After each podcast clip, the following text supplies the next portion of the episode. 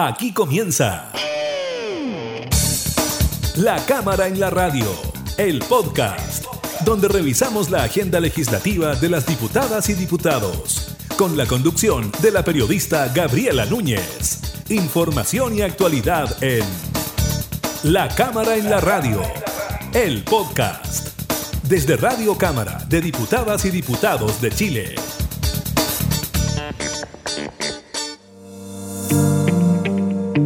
¿Qué tal? ¿Cómo están? Bienvenidas y bienvenidos a la Cámara en la Radio, el podcast. Estamos junto a ustedes para revisar las eh, principales informaciones legislativas eh, que se hayan registrado durante estas últimas eh, jornadas. Y vamos a partir de inmediato con lo que ocurrió durante esta semana en la Cámara de Diputadas y Diputados, específicamente con la votación del proyecto de ley que permitía un autopréstamo ¿no? de nuestros fondos previsionales.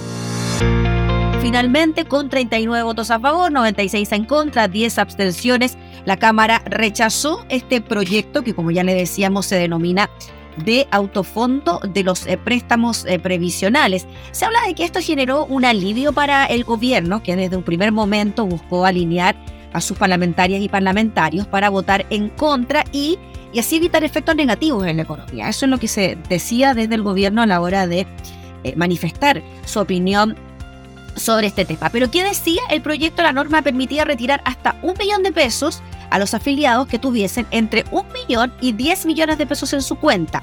Si el monto disponible en cada una de las cuentas era inferior a un millón de pesos, bueno, se les permitía retirar todo lo ahorrado.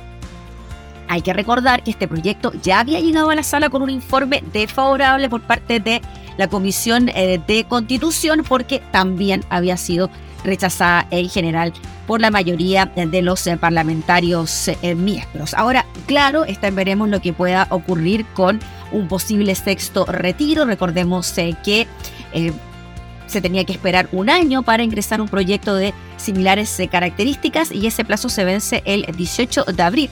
Lo mismo ocurriría con este del autopréstamo. ¿ah? Si, si es que se quisiera llegar a presentar, pues bien, habría un año de plazo para que esto pudiese ocurrir. ¿Y por qué hablamos del sexto retiro? Porque claro, tiene que ver con, las, eh, con los ahorros provisionales, con lo que ocurre con las AFP y la posibilidad de que los cotizantes puedan retirar o no sus fondos. Por el momento, el autopréstamo queda hasta ahí, queda estancado a la espera de que se pueda presentar un proyecto en un año más.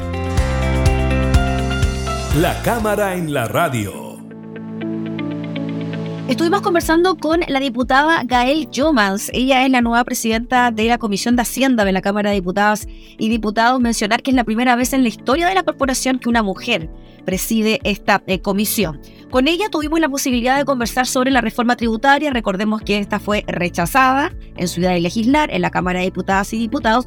Y el gobierno eh, se encuentra en este momento iniciando, realizando una serie de diálogos tributarios, como se le ha denominado con diversos actores. Eh, ¿Cuál es la finalidad de estos diálogos tributarios? Pues bien, llegar con algo ya preacordado. Eh, si se toma la decisión de, por ejemplo, presentar una iniciativa en el Senado o bien esperar un año para presentar la iniciativa en la Cámara de Diputadas y Diputados. Sobre eso precisamente conversamos con la diputada Gael Jomans sobre los diálogos tributarios y esto fue lo que nos dijo el gobierno está llevando a cabo unos diálogos que, son relevantes a propósito de em, lo que tenemos como, como desafío, de que no solamente sea en la comisión de Hacienda donde se lleve un debate como este, sino escuchar a las distintas actorías involucradas, me refiero con ello a la diversidad del mundo empresarial, al mundo de las y los trabajadores, académicos, eh, a técnicos, que permitan también eh, incorporar visiones y que eh, se demuestre eh, la urgencia y la necesidad de contar con esta reforma. Mm. Em, también yo, yo no soy muy amiga de las encuestas, pero, pero sí es relevante tener eh, la visión de la foto del momento. Siento que es lo que deja la academia, la última academia, donde también demuestra una preocupación eh, y que la ciudadanía em, también tiene interés porque podamos llegar a un acuerdo en esta materia. También le preguntamos a la diputada Gael Yomas y en relación también a la reforma eh, tributaria, eh, ¿cuál creía ella que eran los aspectos en los que el gobierno, comillas, debía ceder eh, para lograr un acuerdo con la oposición o bien para no dejar tan disconforme al sector empresarial? Y también en los aspectos en los que se debía insistir y en los que supuestamente habían ciertos acuerdos como la ilusión y la evasión. Ella dice que debe transparentar ciertas determinaciones de las y los parlamentarios de oposición. Y esto fue lo que nos dijo. Lo primero es que también tengo que transparentar un debate que dimos con los parlamentarios de la Comisión de Hacienda, en donde los parlamentarios de derecha efectivamente señalaron intenciones eh, de acordar y de avanzar en materia de combatir la evasión y la ilusión, pero a la hora de la votación en particular muchos aspectos sustantivos para que eso se haga carne y expresivo, los terminaron votando en contra. Por ejemplo, el levantamiento del secreto bancario, por ejemplo, la acción que pueda tener el Servicio de Impuestos Internos teniendo una norma antielusiva, eh, que también fue propuesta, votaron en contra de la creación de esa norma antielusiva que estuviera alojada en un trámite administrativo, un trámite que permite dar mayor viabilidad y rapidez a la persecución de este tipo de situaciones y lamentablemente eso también lo votaron en contra. Entonces, si realmente tienen la disposición de avanzar, eso se tiene que demostrar.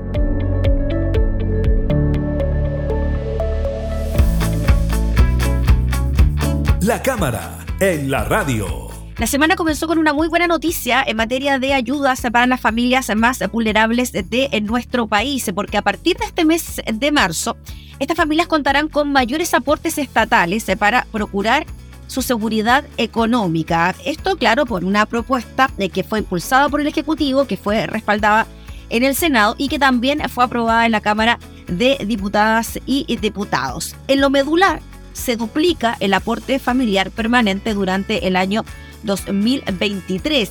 Estamos hablando que actualmente se pagan 59.457, hay un aumento y un incremento de 60 mil pesos, por lo tanto el aporte familiar permanente se transforma en 119.457 pesos. También se incrementa la asignación familiar y maternal, así como el subsidio único familiar y se crea el bolsillo familiar electrónico. Siempre la idea es que usted pueda averiguar a qué pasa con estas ayudas, cómo acceder a ellas. Las páginas del gobierno son siempre muy expeditas eh, para buscar este tipo de información. El aporte familiar permanente, para que se haga una idea, es el ex bono marzo, ¿ah? que se pagará en una sola cuota a partir de este mes por el IPS, el Instituto de Previsión Social. En el caso de que los beneficiarios sean personal de instituciones públicas centralizadas y descentralizadas, el pago se realizará conjuntamente con la remuneración del mes eh, de marzo. El aporte extraordinario, ya le decíamos, será de 60 mil pesos para cada uno de las beneficiarias y beneficiarios. Esto por cada causante de subsidio familiar o asignación familiar que él o la beneficiaria tenga el 31 de diciembre del año anterior. ¿Qué pasa con el aporte familiar permanente y la asignación familiar y maternal? A contar del 1 de marzo, la asignación familiar maternal tendrá los siguientes valores. Hay una serie de montos que tiene que eh, van desde los 20.328 pesos por carga a 3.942 eh, pesos por carga y claramente tiene que ver con los ingresos de cada una de las eh, personas. Y también está el bolsillo familiar electrónico, que será un aporte mensual destinado a la compra o a complementar los pagos de las compras de todo tipo de productos en comercios del rubro alimenticio, según decida la o el beneficiario. Será en favor de las personas causantes de la asignación familiar maternal y también de las eh, causantes del subsidio único familiar y siempre, eso sí, que perciban ingresos iguales o inferiores a 979.330 pesos. Ese es el tope, ¿no? Para eh, poder optar eh, a este beneficio. También recibirán este aporte las familias usuarias del sistema Seguridades y Oportunidades, ellos siempre que no sean beneficiarios de alguno de los otros subsidios, o sea, se pueden recibir tantos subsidios al mismo tiempo. Así que la recomendación es que usted se informe en las páginas eh, del gobierno, gobierno.cl, y ahí inmediatamente lo puede linkar a las eh, distintas páginas que indican los aportes, los montos y también las fechas en las que se entregarán estos beneficios. Y como siempre en Radio Cámara estamos pendientes de promocionar las nuevas voces chilenas, también recordamos aquellas del pasado. Vamos con Los Prisioneros, con este disco de 1984, la voz de los 80. Suena para Mar y nos despedimos en la cámara, en la radio, el podcast. Recuerdo cuando dije que este invierno sería menos frío que el anterior. Y aquí estoy congelándome. No es fácil para mí hablar de esto y manosear las mismas palabras de amor que se entregan a cualquiera.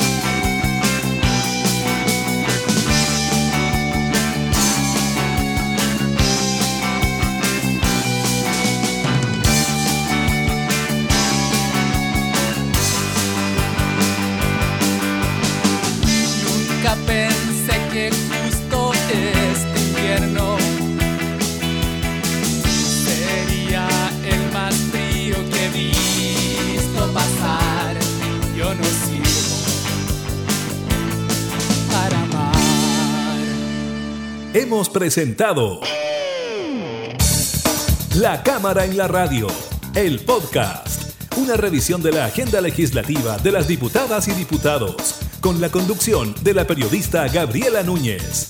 Información y actualidad. La Cámara en la Radio, el podcast, desde Radio Cámara de Diputadas y Diputados de Chile, acercando las leyes.